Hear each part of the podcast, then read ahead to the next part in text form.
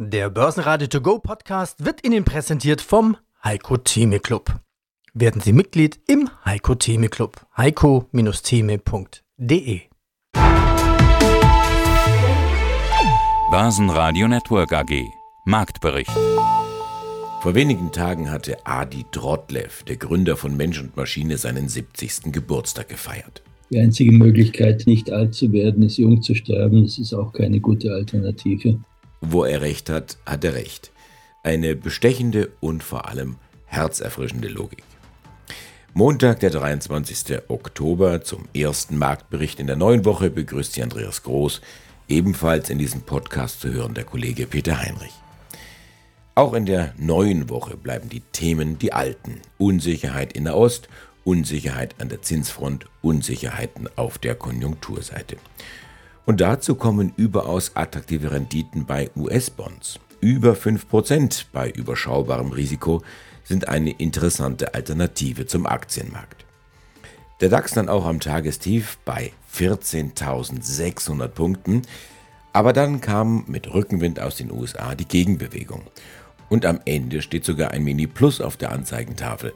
14.800 Punkte, 0,02 Prozent. Der MDAX dreht ebenfalls einen Hauch ins Plus bei 24.080 Punkten. Unsere akustischen Schmankern in diesem Marktbericht David Hartmann von von Tobel, ATX-Werte Multi-Aktienanleihe mit super charmanter Barriere für ein gewisses Sicherheitsbedürfnis, Drehscheibe Flughafen Wien, kein stürmisches, aber ein kontinuierliches Wachstum, das sagt der CEO Günther Ofner, Mensch- und Maschinegründer Adi Drotlev, der Erfolg ist nicht nur das Gaspedal, man hat ja auch ein Bremspedal. Gemeint ist damit erfolgreiche Kostenkontrolle und Antea Marktstratege Cornelius Popes zum Risiko Nahe Osten ein Depot von schwarzen Schwänen abzusichern, das halte ich fast für unmöglich. Sie hören Auszüge, die kompletten Interviews in der App oder auf börsenradio.de. Ich bin Cornelius Purps und arbeite als Kapitalmarktstratege bei Antea in Hamburg. Herr Purps, wir haben heute ein sehr, ich nenne es komplexes Thema, aber auch natürlich ein ernstes Thema. Wir wollen die Auswirkungen von geopolitischen Krisen auf die Aktienmärkte besser verstehen und lernen. Lernen, wie Anleger in solchen Zeiten reagieren und strategisch denken können. Und eine Frage ist eigentlich immer ganz klar. Wie und warum passieren Aktienanlagen-Fehlentscheidungen? Ja, vor Kriegsrisiken wie Nahe Osten, ich meine, keiner weiß, was da noch passiert, aber jeder von uns weiß, da wird mehr passieren. Ja, das Gefühl wird man natürlich nicht los. Wir sehen die Bilder, die grausamen Entwicklungen, die es dort schon gab und wir sitzen ein bisschen wie das Kaninchen vor der Schlange.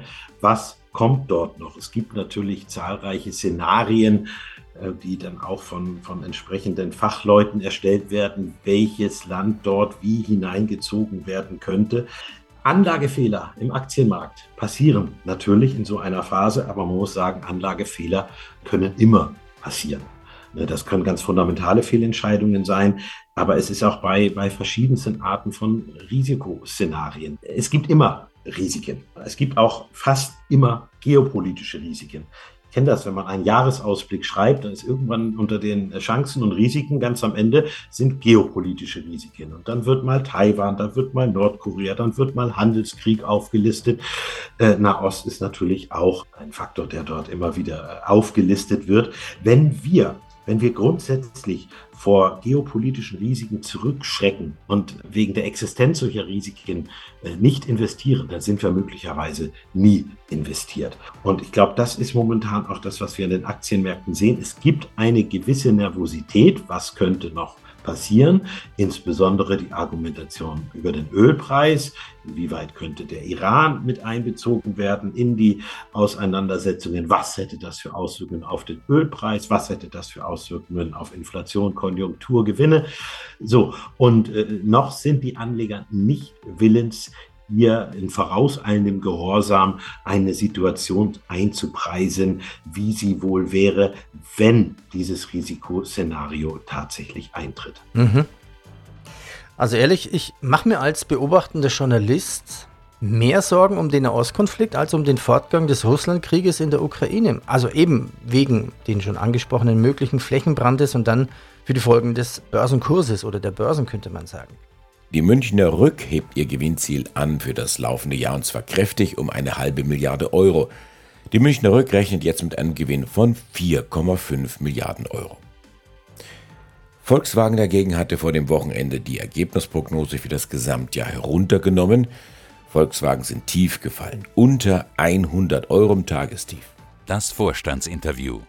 Mein Name ist Adi Trottlev, ich bin Verwaltungsratsvorsitzender der Menschenmaschine Software SE. Der Grund, warum wir uns heute treffen, sind die Zahlen zum dritten Quartal. Apropos Zahlen.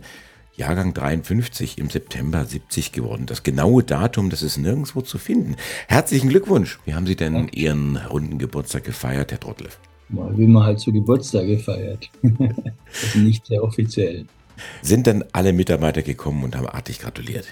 Ja, also wir haben weltweit 1150 Mitarbeiter, die würden bei uns in keinen Raum passen. Also es sind nicht alle gekommen, aber alle, hier, also in der Zentrale waren wirklich sehr viele an dem Tag. Also es hat mich schon sehr gefreut. Schauen wir uns jetzt die Zahlen von Mensch und Maschine an. Ergebnis plus 14 Prozent. Hatten Sie dann auch die Gesamtjahresprognose bekräftigt? Vielleicht hier ein paar Eckdaten. Im Geschäftsjahr soll das Ergebnis je Aktie steigen auf bis zu 1,81. Dividende die dann bis 1,65 steigen kann. Also die Zahlen sind gut, aber ich will mal im Bild bleiben, keine Geburtstagsüberraschung. Warum läuft es eigentlich bei Mensch und Maschine stets besser als prognostiziert? Naja gut, ich darf da mal äh, zurückerinnern. Wir haben ja Anfang des Jahres im Q1 sehr viel höher abgeschlossen. Da waren wir beim, im EBIT bei plus 18 Prozent und haben aber damals schon gewusst, dass durch einen Effekt, den man im Vorjahr als Vorzieheffekt bezeichnen kann, wir einfach abnehmende Dynamik dieses Jahr haben werden. Und deswegen haben wir diese Guidance rausgegeben, die im Mittel für dieses Jahr 11, irgendwas Prozent sagt. Und natürlich wurden wir damals gefragt, ob wir das ernst meinen. Und wir haben das ernst gemeint. Und da jetzt bei 13 oder 14 Prozent, je nachdem, ob sie EBIT oder, oder Nettoergebnis meinen zu sein, ist natürlich jetzt schon mal über der Mitte. Und langfristig gesehen ist es ja so, wir sind im Moment in einem, einem Korridor von, wo wir 14 bis 20 Prozent Ergebniswachstum für die Jahre ab 2021 vorhergesagt haben. Und da war eben 2022 höher. 2023 wird ein bisschen tiefer reinkommen. Und für 2024 haben wir diesen Korridor 14 bis 20 Prozent auch schon angesagt. Also das ist der Wachstumskorridor, in dem wir grundsätzlich im Moment vom Ergebnis sind. Und unser Prinzip ist es sowieso nur das Ergebniswachstum vorherzusagen und zur Topline eigentlich nicht so viel zu sagen. Das Geheimnis, nachdem Sie mich gefragt haben, bei uns ist ganz einfach, dass wir sagen, ja, man hat ja nicht nur einen Gasfuß, sondern man hat auch noch eine Bremse. Wir benutzen die Bremse halt ein bisschen aktiver, als andere das vielleicht tun. Für uns ist Kostendisziplin eigentlich eine ständige Übung und die eben auch nicht zentral gehandhabt wird, sondern auf lokaler Ebene von etwa 100 Profitcentern die Eigner dieser Profit Center, die, die Managerinnen und Manager, werden danach incentiviert. Das ist eigentlich das Geheimnis, warum es bei uns so läuft. Einfach weil wir sagen, ja, immer, immer voll auf dem Gas zu stehen, ist jetzt nicht die große Managementkunst, sondern die große Managementkunst ist, das auch auszusteuern. Also wie beim Fußball, wenn der Trainer sagt, also passt auf, wir müssen etwas tun bei unserer Verteidigung. Die Mannschaft, die am besten verteidigt und keine Tore reinlässt, die gewinnt am Ende außer sie spielt immer 0 zu 0. Und das ganze Interview hören Sie auf börsenradio.de oder in der kostenlosen Börsenradio-App. Ja, hallo zusammen. Mein Name ist David Hartmann. Ich bin Produktmanager bei der Bank von Tobel Europe AG, dort zuständig für den Vertrieb von Anlage- und Hebelprodukten in den Märkten Deutschland und Österreich. Und all daraus warst du mit deinem Zauberstab quasi im von Tobel Keller und hast ein 9,25% Multi-Anleihe mit Barriere gezaubert. OMV, Raiffeisen und Föstalpine haben wir gerade gelernt. Wie funktioniert jetzt die Aktienanleihe und wie kommt eigentlich dieser hohe Zinssatz zustande? Ich meine, nirgendwo kriege ich mehr als vielleicht 3% Zinsen. Ja, das ist natürlich, weil man sich da einem gewissen Marktrisiko aussetzt und das wird natürlich in Firmen einer höheren Rendite eben kompensiert. Wie funktioniert Das Produkt das liegt bis zum 30.10. in Zeichnung Und am 30.10., das ist der Montag in der Woche, wird dann geschaut, wie stehen die drei Titel, wie gehen sie an dem Tag aus dem Börsenhandel hinaus. Das wird dann fixiert, dann wird eine Barriere von 60 Prozent eben festgelegt. Das heißt, 60 Prozent des jeweiligen Aktienkurses wird dann eben als Barrierewert festgelegt und der darf während der Produktlaufzeit von keinem der drei Aktien unterschritten werden. Das ist der optimale Fall und sollte das passieren, dann bekommt man am Laufzeitende sein fest eingesetztes Nominal eben auch garantiert ausgezahlt.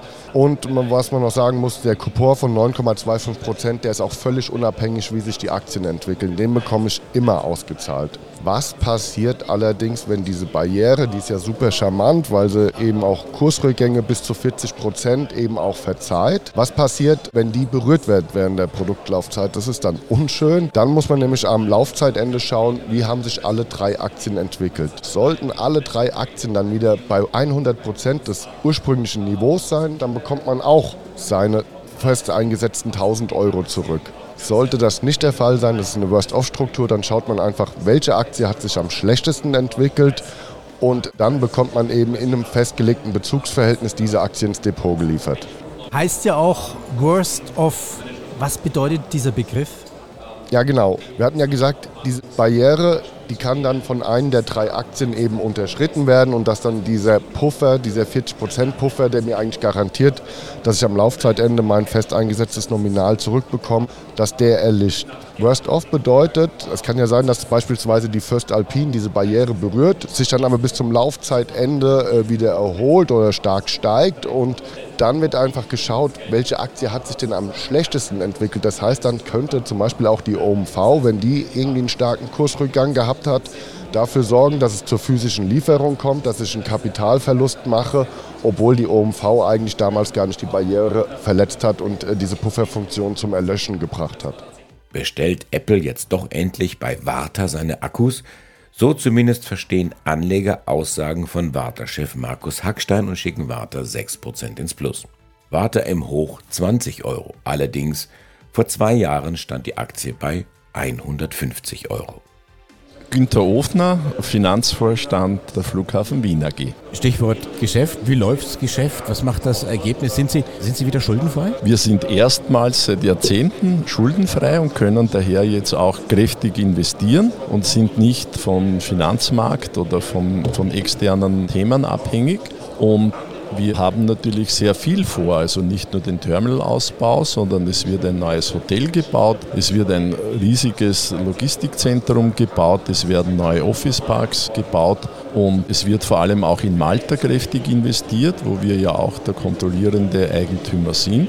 Dort allein über 300 Millionen in ein Business Center, Hotel, in Terminalausbau. Also da ist jetzt einiges in der Pipeline und wir haben eben die wirtschaftliche Kraft, dass wir das ohne von irgendjemand abhängig zu sein aus eigener Kraft auch stemmen können. Nun gefällt das Thema Fliegerei nicht jedem. Ich gestehe, mir gefällt es. Ich bin aus einer Fliegerfamilie. Meine Frau ist Flugbegleiterin. Ich habe das Thema studiert lange Jahre. Aber man muss auch die andere Seite sehen. Die sagen, oh, die Fliegerei ist für sehr viel CO2 verantwortlich. Was entgegnen Sie dem? Also man muss einmal Dinge zurechtrücken. Ja. Global gesehen sind es 2,7 Prozent des weltweit ausgestoßenen CO2s. In Europa ist es weniger als 1 Prozent. Das ist auch etwas, aber es ist nicht so viel, wie es der Öffentlichkeit oft dargestellt wird.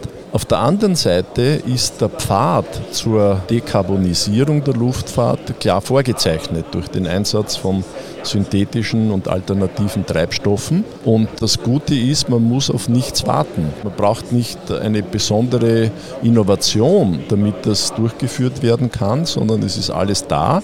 Es muss nur umgesetzt werden. Und das wird in den nächsten Jahren geschehen. Und ich bin sehr überzeugt davon, dass der erste Massenverkehrsträger, der seinen Betrieb CO2-neutral führt, der Luftverkehr sein wird, weil eben die Flugzeuge, die heute unterwegs sind, mit dem alternativen Treibstoff genauso betrieben werden können wie mit dem aus Erdöl generierten Kerosin und in jedem Mischungsverhältnis. Und insofern geht es nur um das entsprechende Angebot. Wenn das großtechnisch erzeugt wird, wird es auch einen guten Preis haben. Also ich glaube, dass das Wachstum des Luftverkehrs, das man vorhersehen kann in den nächsten Jahrzehnten, eben durch die neuen Treibstoffe, die eingesetzt werden, kompensiert wird und dass am Ende, wie es ja auch das Ziel ist, bis 2050 die Luftfahrt insgesamt ihren Betrieb CO2-neutral führen kann.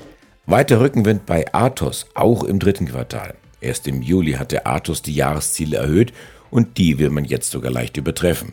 Wie leicht dieses leicht ist, darüber spreche ich mit dem Finanzvorstand Christoph Leiber und zwar morgen am Dienstag. Ich bin Andreas Groß, die Stimme des Börsenradio. Ich wünsche Ihnen einen schönen Abend. Börsenradio Network AG Marktbericht.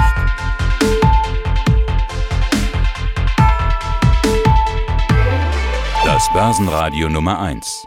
Börsenradio Network AG.